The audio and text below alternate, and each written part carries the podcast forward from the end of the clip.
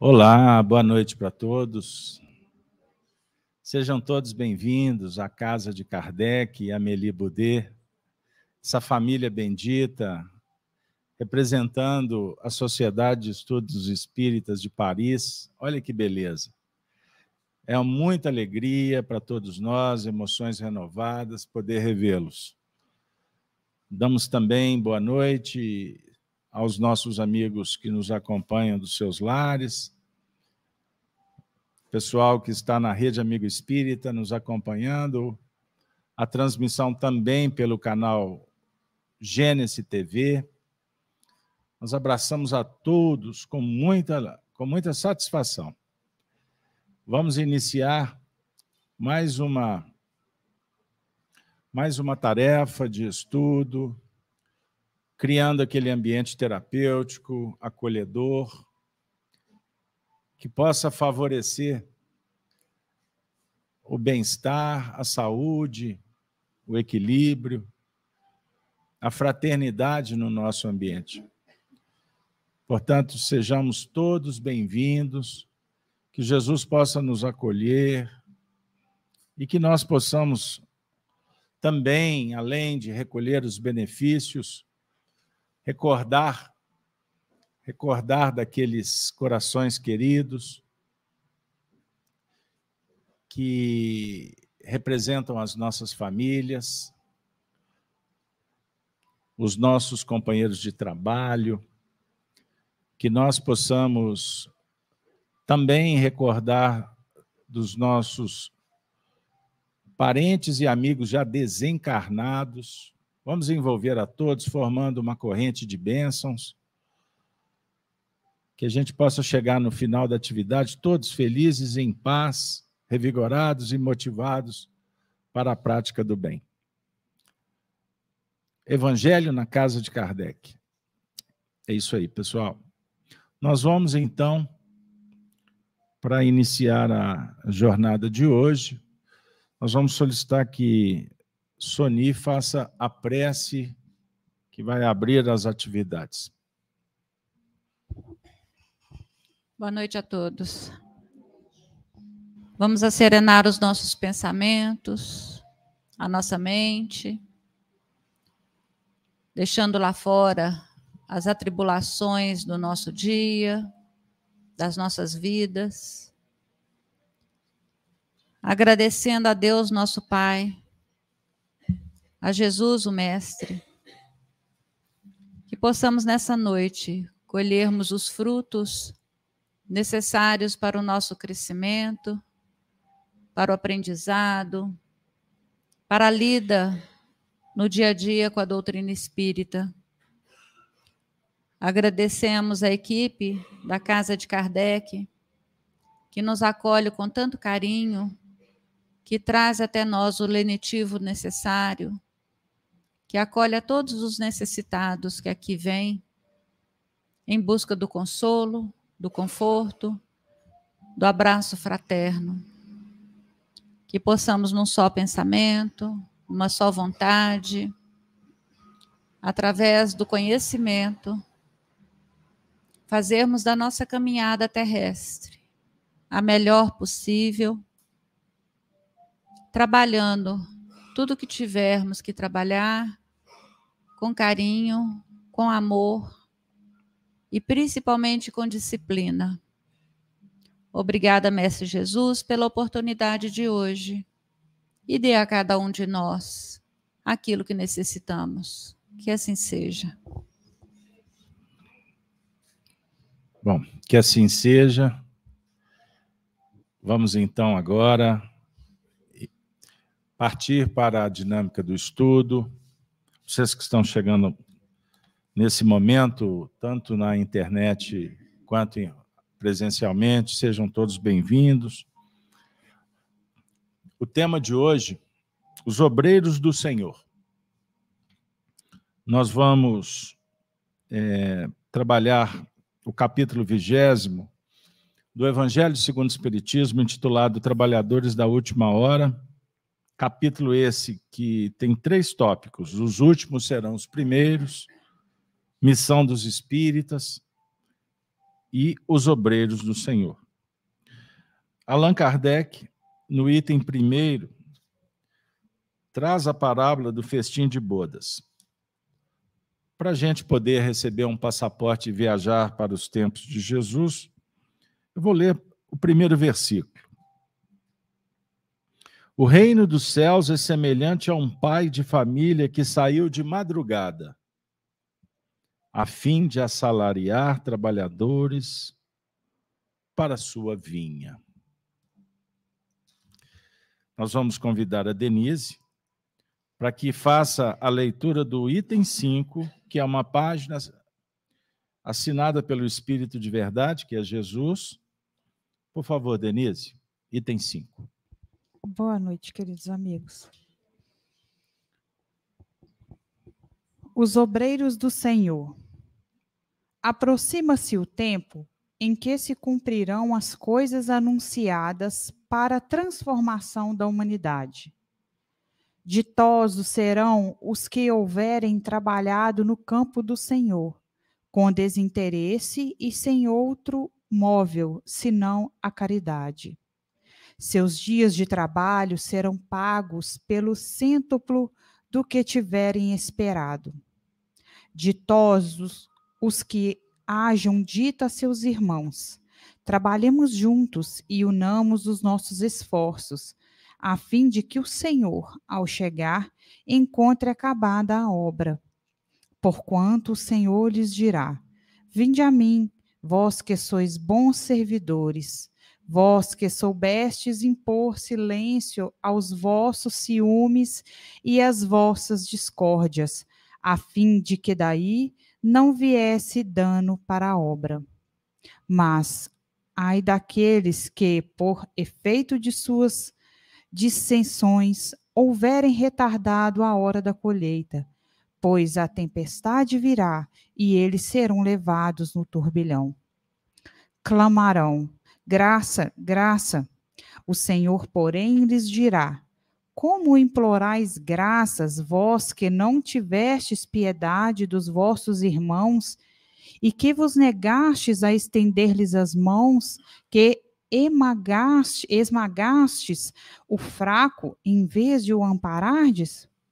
Como suplicais graças vós que buscastes a vossa recompensa nos gozos da terra e na satisfação do vosso orgulho? Já recebestes a vossa recompensa, tal qual a quisestes. Nada mais vos cabe pedir. As recompensas celestes são para que os para para os que não tenham buscado as recompensas da terra Deus procede neste momento ao censo de seus servidores fiéis e já marcou com o dedo aqueles cujo devotamento é apenas aparente, a fim de que não usurpem o salário dos servidores animosos. Pois aos que não recuarem diante de suas tarefas, é que ele vai confiar os postos mais difíceis na grande obra da regeneração pelo Espiritismo.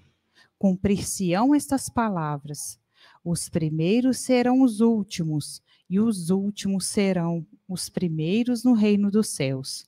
O Espírito de Verdade, Paris, 1862. Muito bem. Bom, gente, o Evangelho na Casa de Kardec é um encontro que representa o Consolador prometido. Mitigar a nossa necessidade, criando um ambiente amoroso, fraterno, acolhedor. Estamos aqui com as nossas necessidades os anseios, dúvidas. O momento é diferente do que normalmente a gente trabalha aí durante o dia a dia, dentro da dinâmica da rotina, do dia a dia, das atribuições. Agora é a hora de cuidar da alma. Então vamos nos desconectar do mundo externo para aproveitar e refletir sobre nós mesmos. Quem somos? De onde viemos? O que estamos fazendo e para onde vamos? Eu costumo dizer que se a gente não sabe de onde vem, é complexo definir para onde ir. O Espiritismo vem abrir para nós painéis, até então, inabordáveis, né? desconhecidos. Então, que a gente possa, cada palavra, cada frase, cada momento, tirar uma lição para que a gente possa entender o que nós viemos fazer aqui. Alguns têm algumas atribuições definidas, mas é pro forma. Nós viemos aqui para aprender. Ninguém está numa condição diferente do que a do aprendiz, do necessitado. Então, a casa espírita abre uma porta como uma tenda que socorre viajores, mas também abre painéis de uma escola. E a escola é para a alma, é para o espírito. Então, esse texto ele tem uma importância singular. Nós estamos aí há praticamente quatro décadas no Espiritismo. Todas as vezes que eu bato a porta desse material, é como se eu estivesse chegando num território novo, desconhecido. Quantas vezes já li esse texto? É uma mensagem do próprio Cristo. Então esse capítulo ele é pequeno, mas é um dos mais extraordinários do evangelho. E é um diálogo com trabalhadores porque dentro da lei do progresso, ninguém faz nada sozinho.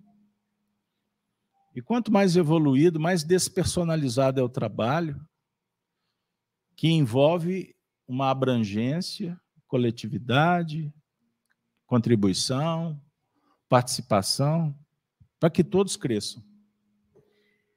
Esse é o ponto. Então, nós podemos, em determinados momentos, estar na condição de atendidos, em outras de atendentes. É isso? Alunos, professores. Estamos aqui para ser preparado para uma tarefa gigante que vai ser feita depois que a gente sair daqui. Esse é o ponto. Então eu vou agora trazer o pessoal para a resenha, eu vou pedir que todos sejam bem objetivos no que eu vou pedir, para que a gente faça uma dinâmica participativa. Vou começar com o Gino. O início da mensagem está dizendo: aproxima-se o tempo em que se cumprirão as coisas anunciadas para a transformação da humanidade. É a última hora, né? É... Conectando com, com o título do estudo, né? Obreiros do Senhor, e com essa colocação, a gente vê a importância do, do convite que nos é feito de participar dessa obra gigantesca de transformação do planeta. Mas isso sem é, é, encher também a nossa bola, né? Porque nós somos da última hora. Os trabalhadores da primeira hora fizeram o alicerce, né? A gente está fazendo um acabamentozinho, participando, né? É, é... Mas o, o que várias coisas chamam a atenção, mas é que quem entra, quem se demorou a, a acordar para esse convite, recebe mais, porque precisa de mais ajuda. Todos os, os apóstolos, os sábios que nos precederam, o próprio Kardec, eles prepararam o caminho. Então, nós já estamos recebendo isso. Né? É, então, objetivamente, o que fica para mim dessa colocação especificamente é isso. Convite é para termos muita consideração, porque é uma obra fantástica para a gente poder participar e já estamos recebendo, né? Mais do que quem aderiu a esse convite lá nos primórdios. Porque nós precisamos mais, né? O, o aluno que é retardatário, ele precisa de mais recurso, mais ajuda do que o aluno que passou direto, né? E o tempo é do Senhor, né? A definir que a gente tem a oportunidade de lidar com as coisas, os movimentos né, externos, a reencarnação, família, o planeta, as atribuições. Mas o que é mais importante é a gente entender que todo movimento do progresso da alma ele se dá intimamente. É no campo íntimo. Não podemos esquecer disso. Então, emoção, sentimento, as experiências, elas, na verdade, é como se a gente estivesse navegando no mar das oportunidades. Mas depois você vai sair lá na praia e o que, que vai restar? Você com você mesmo. Tem corpo, nome, filho, pai, mãe, tio, centro espírita, religião, ideologias. Tudo transitório. Isso é muito importante a gente entender. E não é fácil, porque as pessoas, é, é, naturalmente, a gente tem vários estágios na evolução, né? Então, só para fazer um paralelo. Então, tem uma época, quando a gente está chegando na Terra, que a gente fica muito atento, voltado para as coisas fisiológicas. Não é assim? A criança. Primeiro, ela vai curtir o corpo. Ela vai ver que ela tem o pezinho, a mãozinha, ela vai comer papinha, ela vai gostar, não vai gostar da papinha, a única que tem. Ela ainda não virou um jovem que só tem direito, não tem dever.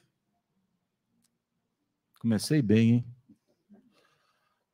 Ela vai cuidar das suas sensações, percepções, beleza? Daqui a pouco ela cresce, ela vai começar a se interessar em se relacionar, vai falar com o papai, com a mamãe, daqui a pouco com os, com os irmãozinhos. São movimentos, não é?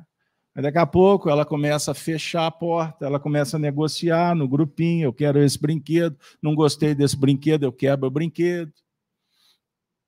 Vai para a escola, Aí a gente vai entrando num território mais intelectual, vamos começar a discutir, aprender, reaprender, relembrar. Em síntese, vamos chegar numa idade, simbolicamente, de dar mais valor à parte intelectiva, à cognição, a espiritualidade, a sensibilidade, porque você já vivenciou as etapas, inclusive das paixões, das sensações. Você vai cada vez mais enobrecendo. E as suas escolhas serão cada vez mais qualificadas. Então, isso dá uma ideia que nós estamos começando a entender isso. Não é fácil, não pense que é simples. Não é verdade? Pois bem, ditosos serão os que houverem trabalhado no campo do Senhor com desinteresse sem outro móvel senão a caridade. Denise. senão outro móvel a caridade. O campo do Senhor. É. A caridade é um instrumento, né, para o nosso aprendizado e para a nossa doação para o outro e, e para nós mesmos, né? É, e no caminho do Senhor, né, nós estamos estudando o Evangelho, a gente sempre é, vê nos textos, observa o comentário dos amigos espirituais que fora da caridade, fora da caridade não há salvação, né? É a forma como nós nos comunicamos com o outro e doamos uns para os outros, né? E não há outro caminho. E nós aqui devemos estar atentos, porque nós, enquanto encarnados, nós é, nos distraímos facilmente desse caminho devido às facilidades que a gente encontra aqui. Né? E muitas vezes isso nos complica cada vez mais. Né? Então, à medida que eu fui lendo o texto, eu fiquei refletindo a esse respeito, da gente procurar realmente estudar, se comprometer, trabalhar, se esforçar para a gente se manter nesse caminho, porque é o único, né? O único que vai realmente nos levar é, né, a essa vida eterna, né? A nossa vida do espírito, ora encarnado, ora desencarnados é, nesse crescimento, nesse crescimento constante. Muito bem. Marcelo, agora vai chegar para você um passaporte interessante. Porque Jesus está dizendo assim: ditosos os que hajam dito a seus irmãos, trabalhemos juntos e unamos os nossos esforços a fim de que o Senhor, ao chegar, encontre acabada a obra. Porquanto o Senhor lhes dirá: Vinde a mim, vós que sois bons servidores, vós que soubestes impor silêncio aos vossos ciúmes e às vossas discórdias.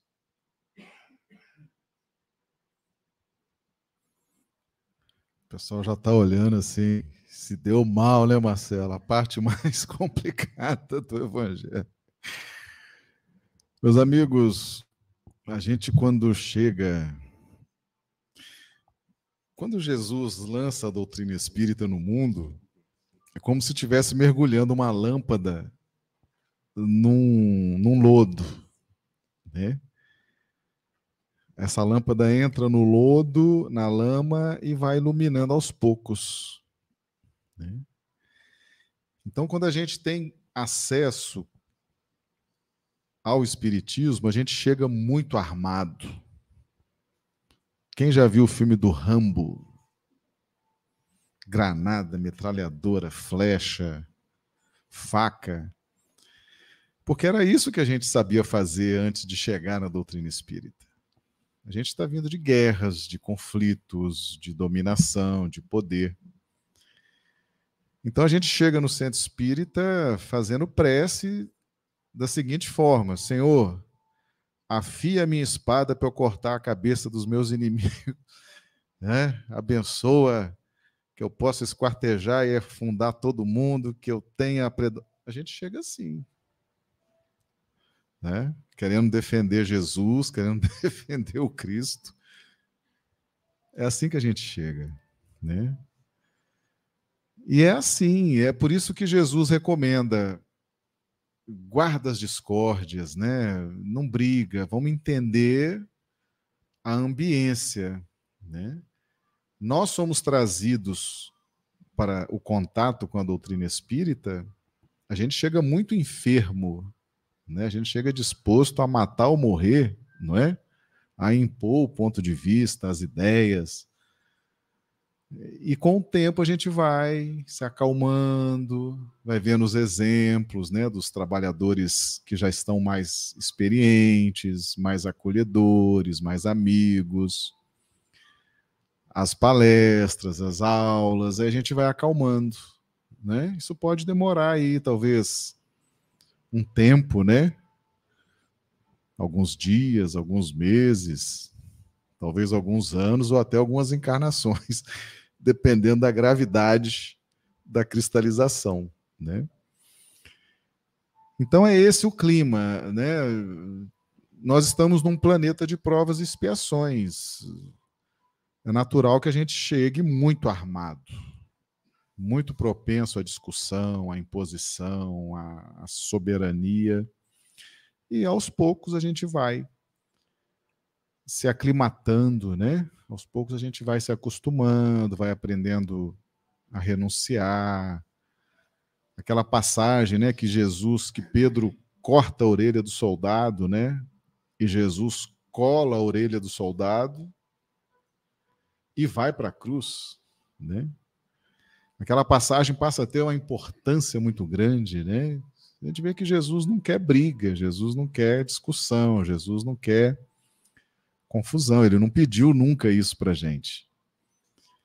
E aí algumas, algumas passagens do Evangelho passam a ter importância, passam a ser relembradas e a gente vai acalmando com o tempo. Né? E essa questão da, das discussões, das brigas, uh, nada se perde na natureza. Né? Quantas casas espíritas foram abertas após uma briga? após uma confusão, após uma discussão, né? após uma rejeição, após uma expulsão. Né? Quantas, quantas? Então Jesus, ele, mesmo no caos da violência, da briga, da imposição, ele tem uma capacidade muito grande de aproveitar esse movimento, porque é um movimento interessante também, né? Se o movimento espírita brasileiro hoje tem centenas, talvez milhares de pequenos centros espíritas espalhados pelo território nacional, muito se deve a esse histórico de pequenas dissensões, né, pontuais. E a partir daí, da abertura de, de novas casas, de novas frentes, foi trabalhada a pacificação. Olha que interessante, né? As pessoas vêm traumatizadas, né, da rejeição, da expulsão, da confusão, e aí elas começam a ver a importância de não brigar, de não discutir, de acolher. E isso tem feito muito bem, né? Muitas muitas muita calmaria veio depois dessa tempestade, né? Então, essa, esse contexto é próprio de um planeta de provas e expiações. Né? A gente fazendo uma leitura fria e objetiva, a gente vê que há sempre muito ganho. Depois da tempestade, vem a bonança, não é isso? Vem, né? A guerra existe para quê? Para que haja paz. Né? O livro dos Espíritos fala isso. A guerra, muitas vezes, Deus permite para que em seguida haja paz. Então, é muito importante a gente perceber isso. Né? E não se abalar, não se abater. Né? Isso faz parte do nosso processo. Até em família, quantas brigas em família depois gerou uma amizade, né, um carinho, um respeito, uma reflexão mais lúcida, né? E muitas relações foram reconstruídas após o caos do nosso ambiente de trabalho profissional. A própria lei de destruição, ela nos informa isso, né? Tudo às vezes é destruído para se renovar, né? Então, é muito interessante isso. É uma reflexão que a gente precisa fazer para o engrandecimento, para a valorização e que a gente possa levar adiante né, essas reflexões que o Evangelho nos traz. O, o, o, Beto trouxe hoje, quando ele abriu os trabalhos, falando que a doutrina nos coloca em determinados painéis inéditos, né? determinadas informações, determinadas revelações inéditas, impressionantes. E uma delas é essa, né? Após o caos, vem a bonança, vem a maravilha, vem o espetáculo, vem a paz, vem a harmonia. E é assim que nós vamos deixando para trás um planeta de provas e expiações e adentrando na regeneração. Que bom. A nossa reunião ela tem esse caráter, né, que ela vai pacificando. É como se a gente chegasse é, aflitos, trôpegos, ansiosos, e a dinâmica é que a gente vá percebendo que a confusão, ela é ela só existe em função da própria escolha. Só briga quem quer. Entendam isso. Somos nós é que escolhemos. Você faz escolhas o tempo todo. Um espírito mediano aí tem em torno de 70 mil pensamentos por dia. 70 mil. Você já catalogou aí os 70 mil algum dia? Ah, nem sabia, Casalberto, que era tanto. pois é. Agora, que tipo de pensamento que você está tendo? Já parou para avaliar? qualidade, pensamentos bondosos, equilibrados, pensamentos que geram conhecimento, solução, definições que favoreçam é, a qualidade para você e para outros? Ou são pensamentos mesquinhos, Quanto tempo você fica diante daquele quadradinho, daquela telinha que está pregada lá na sua casa, que tem um monte de luzinha? Quanto, quanto tempo você gasta do seu dia olhando para aquilo? Telenovela? Programa de auditório? Telejornais que. Fiquei quieto. Quanto tempo? Você recebendo informação que não vai alterar em nada o placar. Você é interessado com o que está acontecendo na vida de terceiros. E a rede social? Como é que está o selfie? Quantos selfies por dia? Fui no shopping, estou no aeroporto. Olha aqui no parque. Eu fico admirado. Eu, eu conheço uma turma que faz caminhada filmando a si mesmo. Eu falei, assim, gente, que bonitinho. O que, que é aquilo? Aí sorri. Sorri de lado, sorri de frente. Entendam isso. O que, que você está fazendo com o seu tempo? Quantos livros você leu esse ano? Quantos? Um livro bom cultura erudita, clássicos. Ah, eu gosto de fotonovela. Vai que eu tô te vendo. Daqui a pouco tá no hospital. Daqui a pouco tá na mesma sintonia do que aquela personagem lá que bate no marido, que briga com fulano. Quanto tempo que o indivíduo gasta para ficar olhando aquela sigla daquele programa que todo ano tem? São três siglas da segunda letra do alfabeto. E quer desencarnar bem? Quer ter companhias boas, espiritualmente falando? O Emmanuel fala assim: me diga quem tu és, que eu direi quem, com quem tu andas. E eu aprendi, não foi?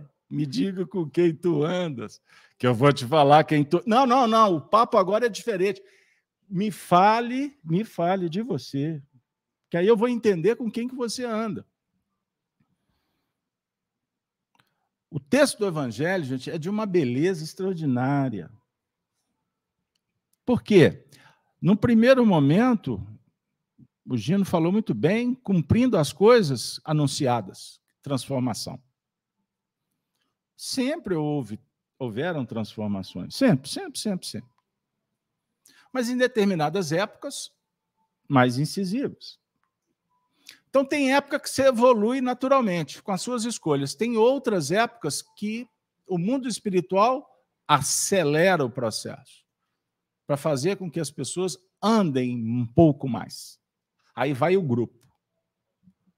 Num primeiro momento, você pode até escolher com quem você, você, você casa, que você namora, que você nasce, mas tem época.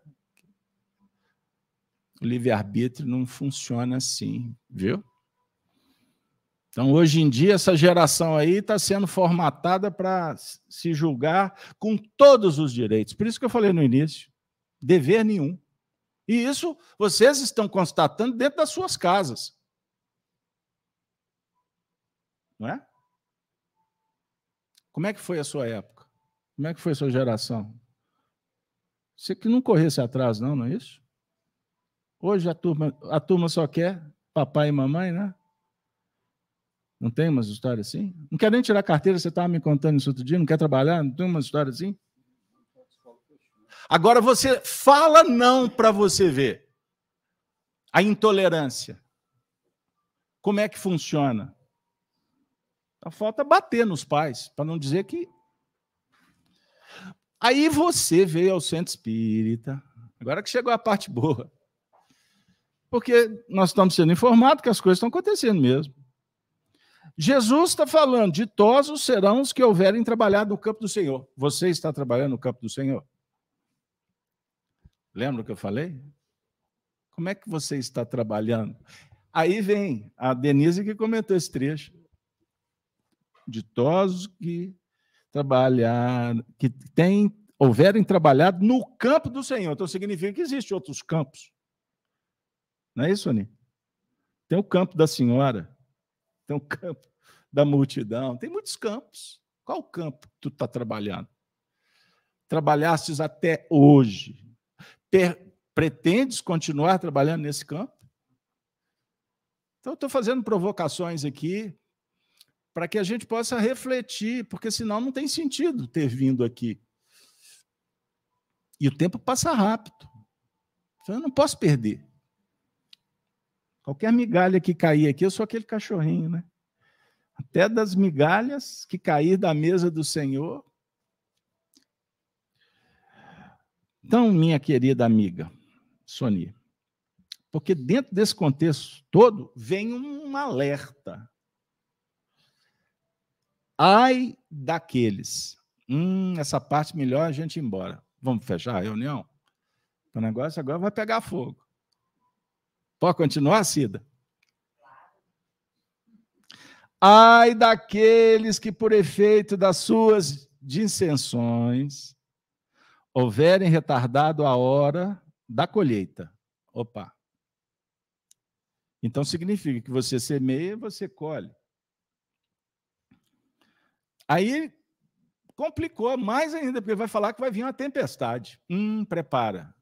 Isso não é novidade aqui em Belo Horizonte, não, né? Tempestade.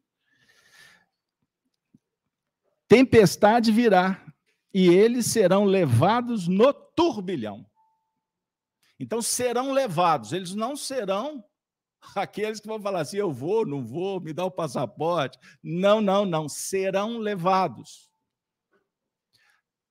Significa perda do arbítrio. Tem quantas coisas estão acontecendo na nossa vida que estão nos levando? E você fala assim: meu Deus, não fiz nada.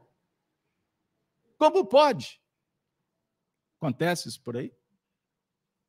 Tudo programadozinho e pum, caiu o céu.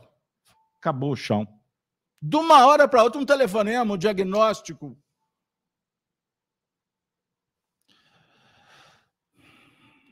Clamarão, graça, graça.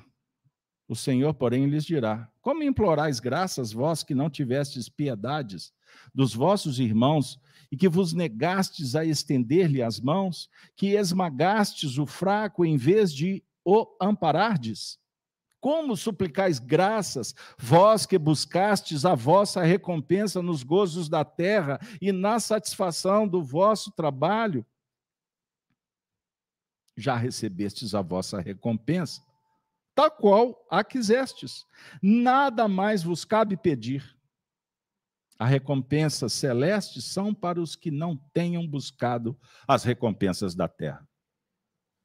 Contigo, Sony. Eu estou até suando frio. é a melhor parte.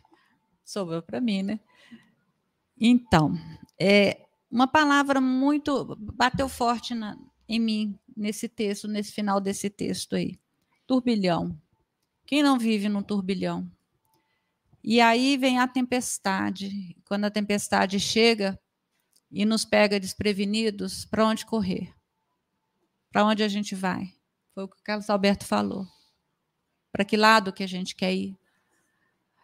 E ele falou do campo, campo do Senhor e o campo da Senhora. Aí me veio Maria Santíssima, que é aquela mãe que acolhe.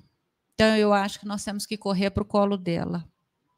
No momento do turbilhão, da tempestade, do rebuliço, das indefinições das nossas vidas, a gente tem que recorrer a quem está mais próximo do nosso coração, que é uma mãe.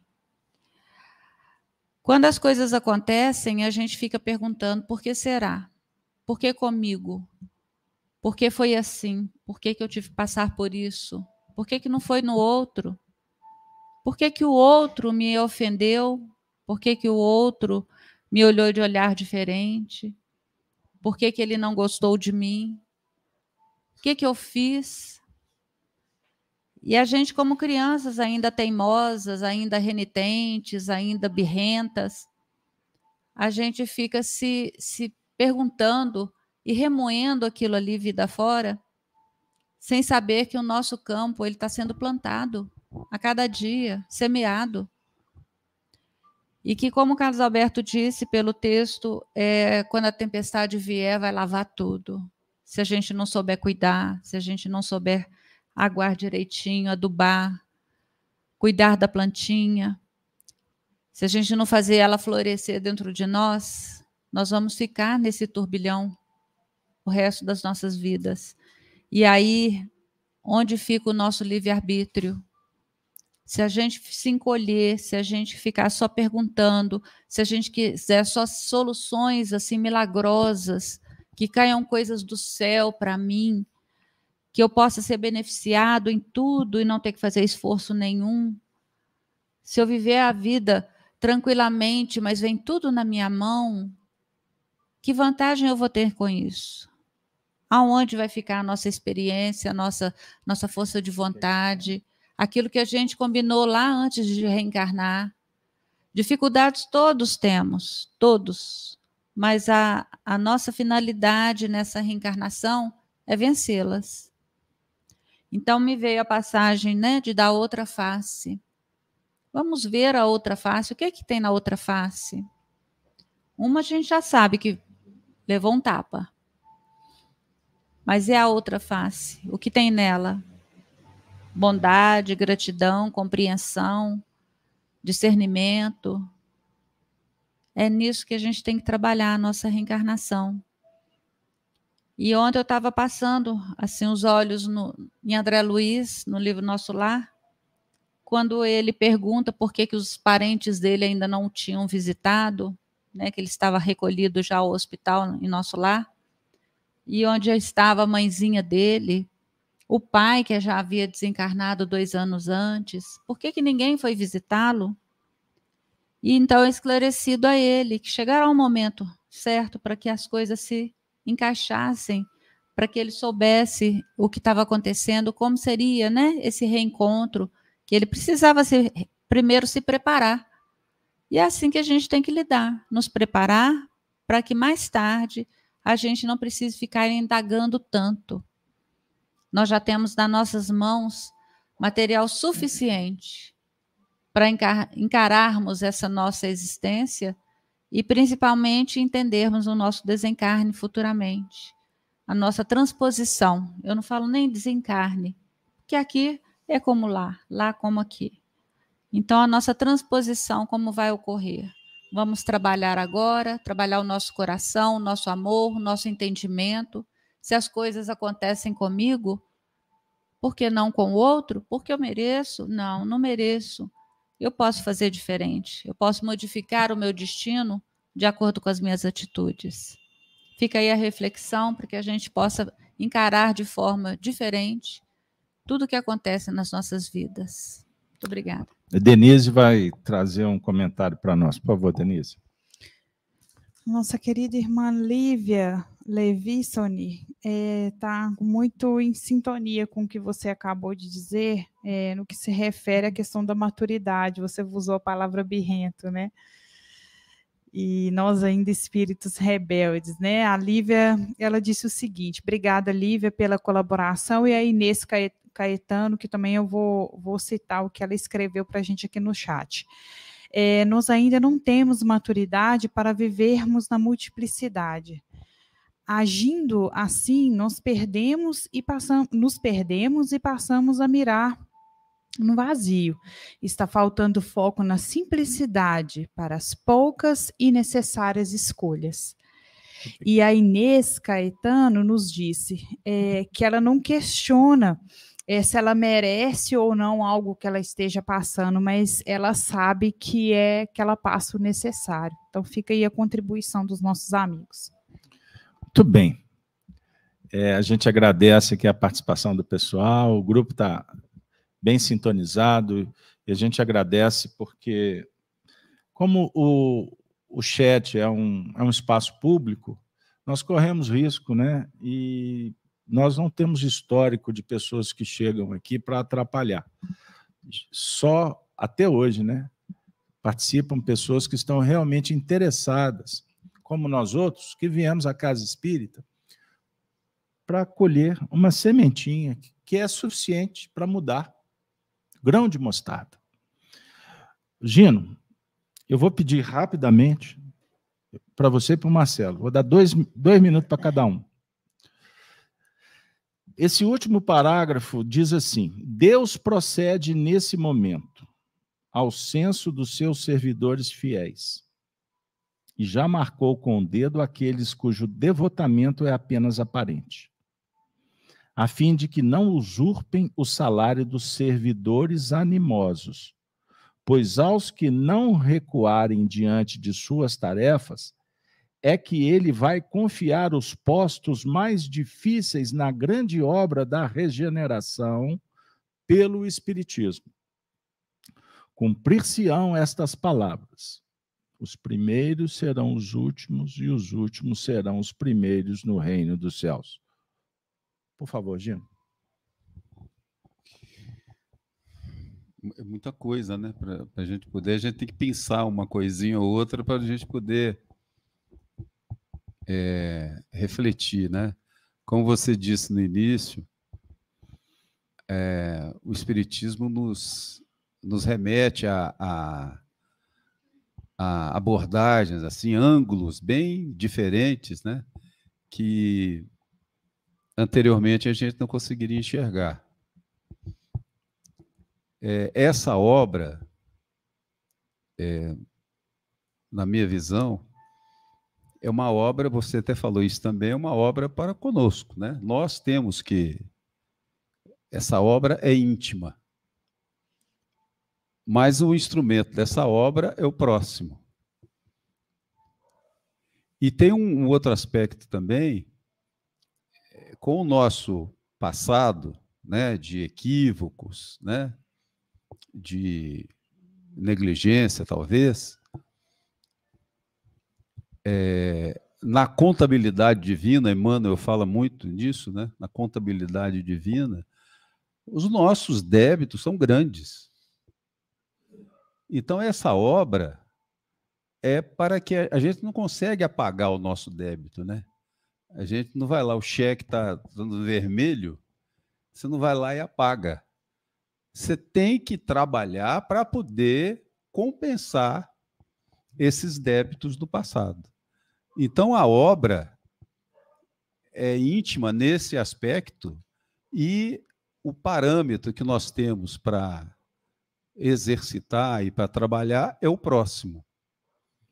Então, a gente consegue trabalhar nos dois polos, né? Trabalhando essa reforma íntima e ajudando nessa tarefa bendita de transformar esse mundo no mundo de regeneração, trabalhando em favor do próximo e da gente mesmo. Muito bem. Marcelo, Deus já marcou com o dedo aqueles cujo devotamento é apenas aparente. Essa frase para você, dois minutos. Apenas aparente. É, já é uma, uma virtude a gente conseguir ter a aparência da bondade. Tem gente que nem isso consegue, né? Se a gente já tem a aparência da bondade, significa que a gente já está em conflito, não é verdade? Então, eu estou lutando contra as minhas más tendências, desejo ainda o mal, desejo ainda né, o ódio, mas já tem uma aparência pacificadora, né? Cumprimento todo mundo, dou um sorriso, sou educado, né? É, é o conflito. Esse conflito, esse conflito, ele precisa passar rápido, né? A gente não pode se comprazer nesse conflito. Instaurado o conflito, se a gente já tem a aparência, se as pessoas já estão confiando na gente pela aparência, é importante que a gente faça a união do discurso com a vibração íntima, né? Que a gente se torne realmente confiável, que a aparência externa reflita os desejos internos, né? Então, para muitos de nós, esse conflito vai se perpetuando, né? Não, até gosto da doutrina, acho interessante, mas não pisa no meu calo, não, senão eu parto para cima, né? Não abro mão. Esse está sustentando a aparência, né? Ele até cativa alguns, mas não consegue transmitir, não consegue se perpetuar num processo de consolidação isso, isso é um conflito, e esse estado de conflito ele é uma, uma patologia da alma, ele precisa passar rápido, entende? Ninguém suporta esse estado por muito tempo, né? Então, a sinceridade, a honestidade. Eu me lembro muito de Pedro, o apóstolo, né? Ele pode ter negado Jesus, ele, mas ele era muito sincero. Ninguém pode negar isso, né? Ele era muito sincero a sinceridade aqui na flor da pele, né? Ele acabou de negar Jesus e caiu de joelho aos pés de Maria, chorando, arrependido, gritando: Eu neguei, eu neguei. Ele era assim, ele era muito sincero, muito sincero. E quando Emmanuel fala de Pedro, nos livros de Emmanuel, é impressionante a reverência de Emmanuel. Quando ele fala de Pedro, ele fala o glorioso espírito de Pedro. Né? E essa, essa sinceridade, essa honestidade né, é o estado de alma que a gente precisa alcançar. Né? Então, bem-aventurado que já consegue ter a aparência, já deu um passo importante. Agora é ajustar a vibração interna com o que está aparentando. Aí a evolução vai decolar. Muito bem. Olha, gente, é... eu fico muito feliz, sabe? Primeiro de estar aqui com vocês, com esse grupo. Todos que visitam a nossa casa saem daqui sempre falando das vibrações, da amizade, da sustentação espiritual que, que essa casa oferece. Naturalmente, eu tenho que passar os olhos no, no relógio, no calendário, e aí a gente vai lembrar como tudo começou, né? E fazer uma reunião nesse diapasão, com essa consistência, com essa qualidade. Dá vontade só de ficar namorando aqui, só curtindo, vocês falando, vocês acompanhando, porque o cenário é um cenário que sensibiliza. Quantos espíritos aqui estão agradecidos? Fizemos o evangelho hoje, uma médium relatou que tinha um espírito na condição de leproso, ranceniano. E ele chegou cego, todo chagado. E à medida em que ele foi ouvindo, ele foi se envolvendo, e ele foi abrindo os olhos, e as feridas foram como se transformando, cicatrizando.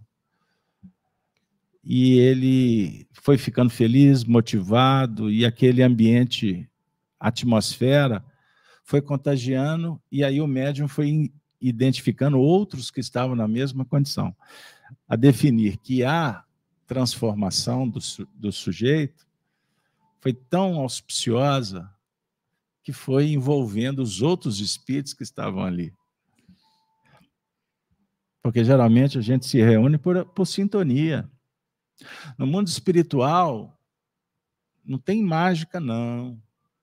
Nós vamos com aquele peso específico do corpo espiritual para as regiões que nós fomos tecendo, criando, construindo a cada atitude, a cada palavra, a cada ação aqui na Terra.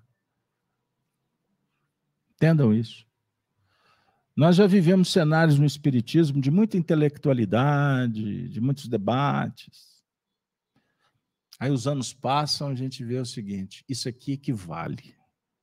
Isso aqui é que é gostoso. Que eu não vim aqui para falar, eu vim aqui para ouvir. Hoje eu assisti um, um vídeo de um pastor evangélico. Eu gosto do trabalho dele porque ele faz um. Ele é um historiador, filósofo, e ele traz muitos elementos importantes sob o ponto de vista da exegese, da teologia, enfim. E o vídeo dele foi: O cristianismo está morrendo. E ele começou dizendo: Não pensem que essa, esse título é bo daqueles bombásticos, né? Porque YouTube é isso. Você vai no bombástico, vai ver, não é nem espoleta, é só para chamar, né? Ele falou assim: Olha, eu vim aqui para fazer uma reflexão. E ele foi muito sincero. Ele, desde jovem, criança, dedicado à, à tarefa de, de estudioso, foi seminarista, depois ele se converteu ao, ao protestantismo e, enfim, faz um ótimo trabalho. E ele começa a elencar algumas reflexões sobre o que está acontecendo no mundo. Os nossos irmãos evangélicos são muito firmes no que eles falam e, e a gente tem que aprender com eles muitas coisas, embora algumas análises são um tanto quanto precipitadas, um pouco diferente da abordagem espírita, que é mais abrangente e que acaba nos dando mais condição de sair dos recortes históricos e ver mais à frente. Mas as próprias informações que temos no Espiritismo têm dialogado bastante com muitas coisas que estão sendo ditas por médiums de outras tradições, católicos, protestantes e de espiritualistas, enfim. Então, eu sou de uma escola, aprendi muito com o Honório, ele falava assim: preste atenção em tudo que você ouvir pode vir daquela boca que você acha que não tem nada para dizer. O negócio é aprender a fazer a seleção. Porque da boca do indivíduo mais alucinado do mundo costuma sair uma preciosidade. Certo é que, dentro da análise do pastor, sobre o ponto de vista humano, nós ficamos assim, como Napoleão Bonaparte disse, né, haver navios, os portugueses vindo para o Brasil, as naus de Dom João VI, haver navios. a gente fica preocupado, porque o cenário do mundo está muito difícil. Kardec esquadrinhou, apresentou, ele quase esmiuçou tudo que está acontecendo, que vem acontecendo, mas de uma forma cada vez mais acelerada, contundente, intensa, como nos dias que vivemos. Então, sem qualquer ideia escatológica, né, finalística, mas chegou a hora mesmo. Chegou a hora mesmo. E não tem para onde correr. Não tem para onde correr. Então, nós estamos a, a, às portas de uma guerra, de uma crise econômica, talvez nunca antes vivi, vivenciada. Nós estamos vivendo uma pandemia moral, um escalonamento absurdo. Quando você acha que o negócio está ruim, como é que fala? Nada que está ruim não pode, piorar. não pode piorar, né? Não é isso? Incompetência para todo lado, ausência de lideranças, pessoas honradas, em todos os setores, inclusive na religião. Veja os líderes aí, meu Deus. Os jovens cada vez mais superficiais. Superficiais. Com um nível de intolerância absurdo, não pode dizer não. Despreparados para enfrentar. Entendam isso. E aí a gente eu fiquei muito empolgado com o Gino, porque eu falei assim: o Gino acho que tá, vai desautorizar o pastor que o cristianismo vai morrer. Porque ele chega na conclusão que o cristianismo vai morrer. Numericamente, estatisticamente. Estatisticamente. Porque, inclusive, dentro do próprio cristianismo, é, as coisas estão mudando de tal forma que os valores apresentados por Jesus estão sendo substituídos pelo relativismo das teorias que surgem, para tirar de Jesus a condição do, da representação do mais puro amor que teve na terra. Porque é muito mais interessante que Jesus seja um vitorioso aqui, que ele seja líder de, de bravatas, de revoltas. Tirar dele a condição de, da capacidade de transubstanciar matéria para fazer, por exemplo, dos próprios fenômenos que Allan Kardec explica com tanta maestria, apenas atividades sociais. Entendam isso? E o que é pior, com a desordem que campeia, as pessoas perderam medo. Eu não estou falando do medo que paralisa a alma, não, mas do receio, do cuidado. Porque antes se preocupava até de ir para o inferno. E hoje não tem mais inferno. Entende o que eu estou dizendo? Ainda bem, né, Casalberto, porque eu não estava muito afim. Só que. Mas eu posso dizer para vocês com muito carinho e afeto: é melhor, é bem melhor que as pessoas se preocupem. Porque a vida não está limitada no berço, entre berço e túmulo. Fato, para nós espíritas, comprovado toda hora. E os espíritas estão relativizando, não tem umbral. Existe correntes no espiritismo que quer trabalhar a expiação apenas vou mudar de opinião, meu desejo muda e, eu, e a partir de hoje tudo está resolvido. Então não tem problema viver a fisiologia, a, a, a, as paixões, curtir, gozar e vida que segue. Eu, eu cheguei a, a ver um espírita falando sobre a legitimidade do aborto, para vocês terem uma ideia. Eu falei assim: pronto, fecha as portas. Daqui a pouco legaliza a eutanásia também. Vamos, vamos que vamos. Vamos que vamos. Virou brincadeira. Então, Gino, com Kardec a gente fala assim: estamos no progresso, estamos na linha. Mas sobre o ponto de vista humano, não é isso que a gente constata. E eu não estou contestando Kardec, entendam bem. Porque o cristianismo está esfacelado completamente esfacelado. Até os nossos irmãos católicos, as tradições católicas estão sendo destruídas pelos próprios católicos. Entendam isso. Na Europa, a cada ano que passa, a queda do número de cristãos é absurda. E, em contraposição, o islamismo crescendo avassaladoramente. Então, se a gente vai fazer uma análise sobre o ponto de vista prático, nós somos naturalmente obrigados a refletir o porquê que Jesus está dizendo que os primeiros serão os últimos e os últimos serão os primeiros no reino dos céus.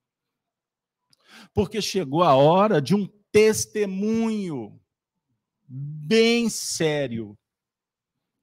Chegou a hora de dizer aqui viemos. Não dá para brincar mais. Porque senão você vai ser engolido. Então você tem que pensar no melhor, mas se preparar para o pior. Porque o nível de credibilidade cada vez destruído. Nem leis no nosso país nós podemos mais confiar, você representante, sabe? Insegurança jurídica, investimento saindo do país. E, por outro lado, como lidar com os jovens? Os jovens que estão completamente manipulados para apenas viverem o aqui e agora, sem qualquer comprometimento com valores, com virtudes. Percebam bem. Carlos Alberto, o texto está dizendo: nada mais vos cabe pedir se fosse recompensados na terra. E nós estamos sendo recompensados na terra? Diante de tanto esforço, de tanto trabalho, de tanta dedicação? A sensação é que não. Se nós estivermos pautados nas respostas do mundo, se nós estivermos dando vazão apenas aos nossos sentimentos egóicos, de ser aplaudido, reconhecido, de não ter problema por aí, de ter uma família perfeita, não é isso. Não é isso. Não é isso. A obra da regeneração é uma obra de longo prazo. O percurso vai exigir muitos esforços, dedicação. E esse texto, Jesus não passou pano, não relativiza absolutamente nada. Ele é muito claro em dizer que Deus marca existe uma marca. Isso está no Apocalipse. Os filhos do Cristo e os filhos da besta. Somos nós que estamos fazendo as marcas. Somos nós que estamos comprando os passaportes, não é isso, Gino? Então não tem como mais fugir, não tem como mais esconder, porque chegou a hora do testemunho. Aquilo que está debaixo do tapete vai aparecer. Agora, o fato é, não podemos parar a evolução por conta das forças anticrísticas que não que querem impedir a caminhada. Eu falei semana passada, vou repetir com o coração embargado, mas é a pura verdade chegou a hora que os caminhos bifurcam. Ou você vai para uma banda, ou você vai para outra banda. Agora, o que mais aperta no calo é o seguinte: você não pode levar ninguém. A escolha é sua. Nós estamos em oração como cristãos. Cristãos, agora eu não falo mais como espírita. Eu falo como cristão, que faz parte de uma família de cristãos. Nós estamos num momento e aí eu vou usar, vou parafrasear o que os nossos irmãos evangélicos e católicos têm dito. A hora, a hora é de jejum. A hora é de muita oração para manter segurança, proteção, para evitar a contaminação. Então, todos aqui trouxeram capítulos desse drama. Trabalhe a virtude, não negocie a atitude. Jesus, no Evangelho de Mateus, foi citado pelo pastor e eu vou trazer para finalizar. E os fariseus, vendo isso, disseram aos seus discípulos: Por que come o vosso mestre com os publicanos e pecadores? Jesus, porém, ouvindo, disse-lhes: Não necessitam de médicos sãos, mas sim os doentes. Ide, porém, e aprendei o que significa: misericórdia quero, e não sacrifício porque eu não vim a chamar os justos, mas os pecadores ao arrependimento. Então, na linha do pastor, se diminui, se diminui proporcionalmente o número de cristãos no planeta, significa que o número que está ficando reduzido tem uma tarefa gigantesca de manter a pira acesa de continuar com a tocha nas mãos e dando a vida por ela, sabendo que será atacado, perseguido, porque o mundo se caracteriza hoje pelo uma sociedade da iniquidade. O que que significa? O erro, o pecado, as dissoluções se tornaram normais. Isso é a iniquidade. Relativizada. E a maioria fingindo que não está acontecendo nada, sabe por quê? Para não se comprometer, para não ser censurados, para não para ser extirpado do grupo, para perder a família, perder cliente, perder dinheiro. Então eu finjo que está tudo bem. E aí a gente não percebe que estamos engaiolados numa grande teia de corrupção. A corrupção moral, que é a pior de todas. Deus procede nesse momento ao censo dos seus servidores fiéis.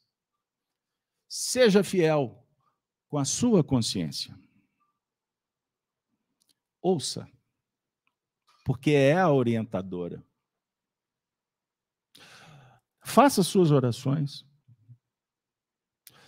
Selecione melhor. Cuidado. Cuidado com a ambiência, com a frequência, com a sintonia, com as companhias. Cuidado com o território de redes sociais que se tornam antissociais, pois só se compartilha o que não presta. Cuidado.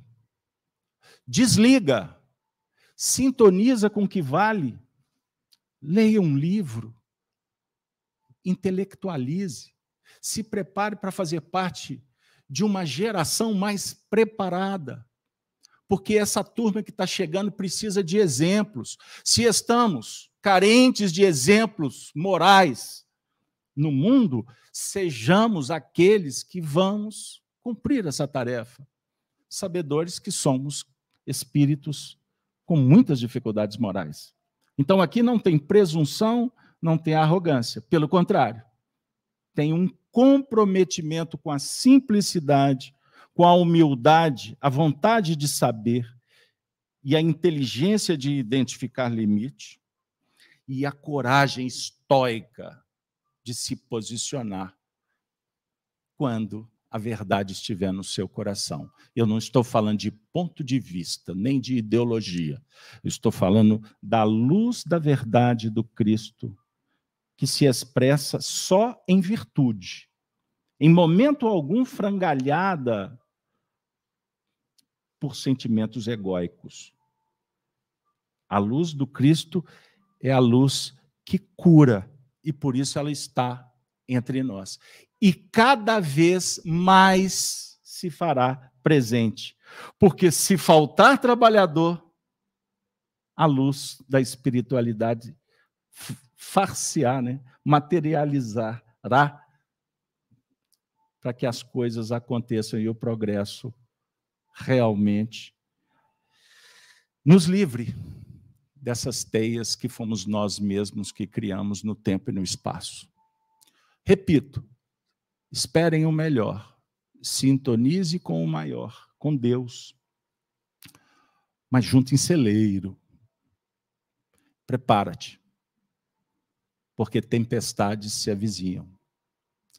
E se você estiver com Jesus no coração e com a espiritualidade, através dos amigos, da tarefa, nós vamos ter fôlego, vamos ter suprimento, equipamento para vencer.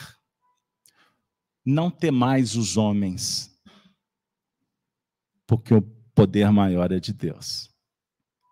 Espero que, embora figuradamente, a mensagem tenha sido clara e que possa chegar no coração de todos, respeitosamente e, acima de tudo, com o contributo de muita coragem.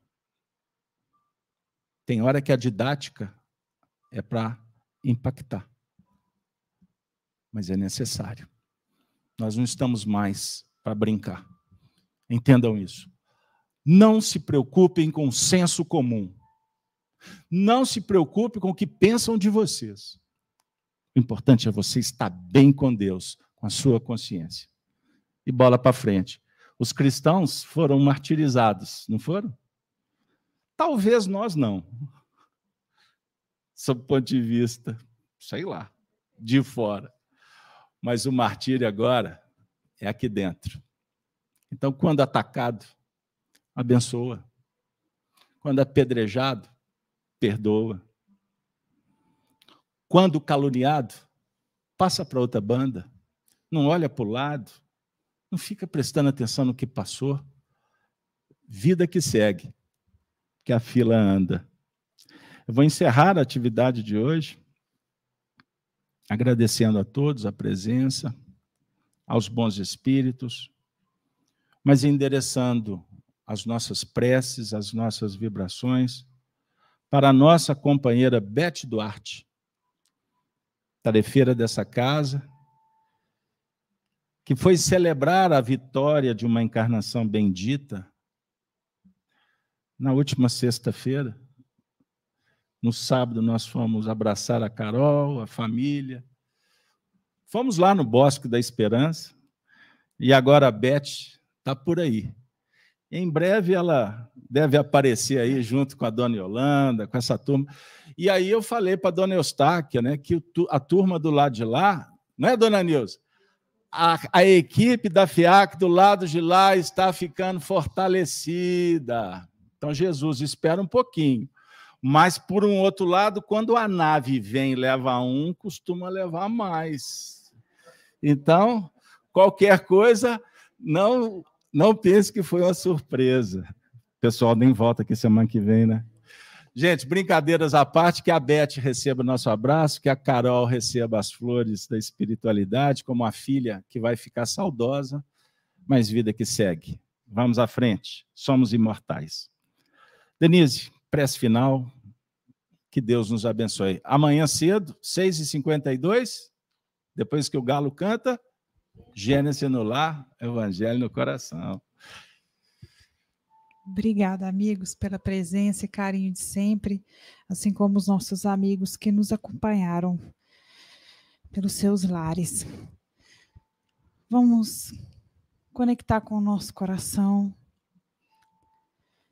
Mestre Jesus, apacenta o nosso coração para que possamos sentir a vossa presença cada vez mais punjante dentro de nós para que os nossos pensamentos deixem de ser pensamentos tumultuosos e tornam-se pensamentos mais equilibrados. Que as nossas palavras sejam palavras bondosas, para que os nossos gestos sejam amorosos, para que o nosso caminhar seja acolhedor. Obrigada pela nossa vida, por tudo que recebemos. E pedimos pelos nossos irmãos ainda em sofrimento, que estão distanciados da vossa luz e do vosso amor. Acolhei a cada um desses irmãos, encarnados e desencarnados, até mesmo um de nós, que possa ainda estar se sentindo perdido. Que nesse momento possamos nos reencontrar, nos encontrar, porque a vossa presença está em toda parte, Mestre Jesus. E nós vos agradecemos por tudo, assim como os nossos amigos espirituais, que sob tua tutela estão tão amorosamente ao nosso lado, nos inspirando, nos intuindo no caminhar. Obrigada, Jesus. Obrigada, amigos espirituais. Que assim seja. Que assim seja, amigos, que possamos ter um bom retorno para o lar, melhor do que aqui chegamos. Boa noite a todos, até terça-feira que vem.